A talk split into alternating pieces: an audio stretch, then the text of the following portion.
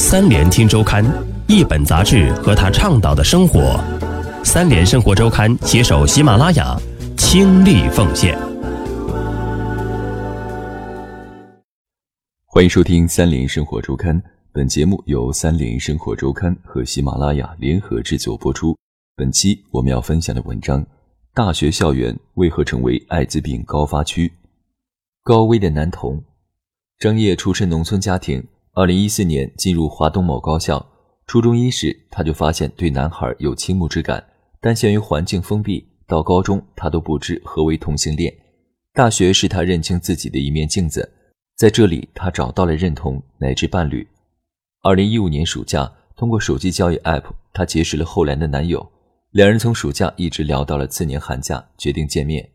说不上聊得来，我是学生，他已经工作了。见面后，对方经常带张烨出去玩耍，改善生活，对我挺上心的。面对公事，张烨决定与他牵手。此后发生无保护性行为，都是他提出来的。我当时觉得没啥，就像两口子一样。虎子总结说：青年学生群体单纯老实，对社会怀有美好想象，易受外界诱惑，没有阅历，不能分清好坏。这些单纯老实的莘莘学子，进入相对包容的象牙塔里。开始找到自己的性向认同与社交圈子，甚至有些因过往的压抑而放纵。他们或许不知道，在传入中国第三十三个年头，艾滋病的主要传播途径已经发生变化。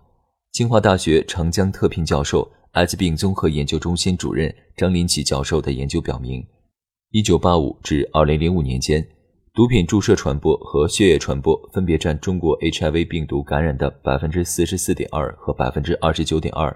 而性传播占少数，现在性传播占百分之九十以上，由男男性行为引发的感染增加的特别快。张林奇对本刊记者说：“男男性行为比例已经超过总病例的百分之二十五，至少三分之一以上的新发感染由男男高危性行为造成，青年男童在其中占比上升迅猛。根据二零一六年数据，十五到二十四岁的青年人，二零一六年占总病例超过百分之十八。”而同一数据在二零零八年则为百分之六左右。今年检查出来的学生清一色全是 MSM，这是二零一七年虎子在青岛的检测经验。同一现象也在昆明春雨同心等志愿机构得到了印证。卫计委数据显示，从二零零八年到二零一四年，青年学生传播途径以男性同性性传播的比例由百分之五十八点五飙升至百分之八十一点六。为什么会这样？与异性性行为相比？MSM 的主要方式是肛交，直肠弹性不及阴道，还比较脆弱，黏膜较薄，容易破损。直肠破损时，精液里含有大量 HIV 病毒，很容易进入人体，这是 MSM 容易感染艾滋病的主要生理原因。但在性社会学意义上，男同群体有其易感染艾滋的群体特征。据张林奇的研究，中国男童携带者中只有百分之四点九对其一夜情的性伴侣告知感染实情。配偶和固定性伴侣的知情率也仅有百分之四十四点一到百分之四十三点九，同时该群体分别有百分之四十五点七和百分之十点九的人与同性恋者、异性恋者发生过没有保护措施的性行为。中国男童的感染率有百分之八，很多发达国家连百分之一都不到。在此情况下，青年学生尤其脆弱。张北川认为，青少年男童在新环境里易受社群亚文化的影响。加上性生理的成熟，使得青少年男童突破以往的自我，开始寻求圈内的交往，但他们又缺少自我保护能力。现代社会的象牙塔不再神秘封闭，通过一块屏幕或一个酒吧，塔内与塔外就能连接。塔外拥有更好经济能力的男童开始将触角伸向学生，而懵懂的青年学子却对江湖的凶险一无所知。米国栋至今还记得他在中国疾控中心工作时遇到的一个案例。那是一个从四川甘孜州藏区考到成都上大学的学生，他高中时朦胧地感到喜欢男生，上大学通过同学了解到成都男性主题的酒吧和浴池，他去浴池看了看，认识了一些同志，此后再去就和多人发生了关系。来自藏区的他身体好，受人欢迎，其他人给他买单，请他吃饭，那是一种性突然的解放。那段时期，他像上瘾一样，频繁地去浴池与人发生关系。米国栋综合实验室检查结果初步判断，他的感染时间正是那段时期。他从来不觉得这些人是有危险的。他刚上大学，那种从甘孜偏远地区到成都繁华都市落差和孤独感，造成了他行为和认知上的判断失误。这个圈子的生态链就是：年轻的、单纯的、好骗的人会特别受欢迎。现在大二的晨晨已经经历过七八段同性感情，几乎都是跟年长者交往，觉得他们成熟有思想。叶枫是在与社会人士的多伴侣交往中被感染的。最初有人通过手机社交 App 联系他，进而三四人一起约着出去玩。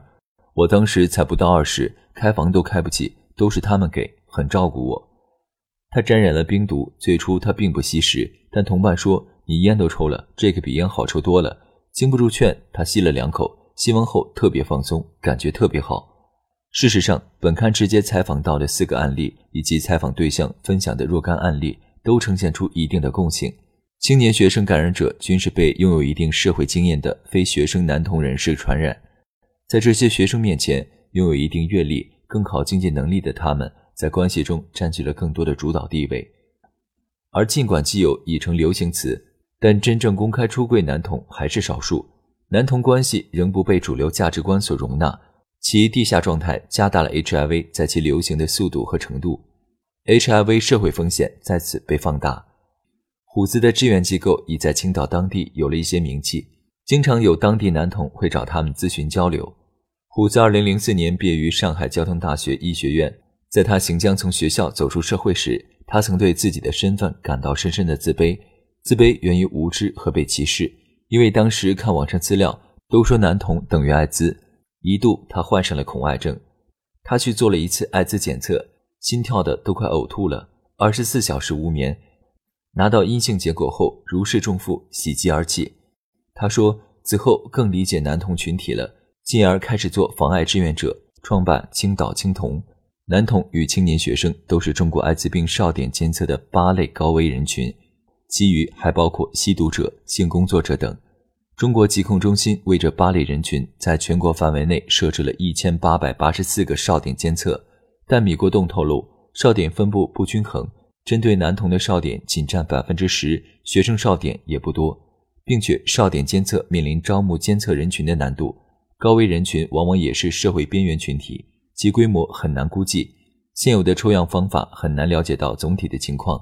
目前各哨点在不同城市和不同人群间的抽样方式和样本数量没有太大不同，比如北京一次抽四百个男性，拉萨也抽四百个男性，这样检测出来的感染率准确度肯定是不一样的。因为北京的男童规模远超拉萨，米国栋说，抽样人群最好根据当地男童规模判断，但一个地区的规模却很难判断。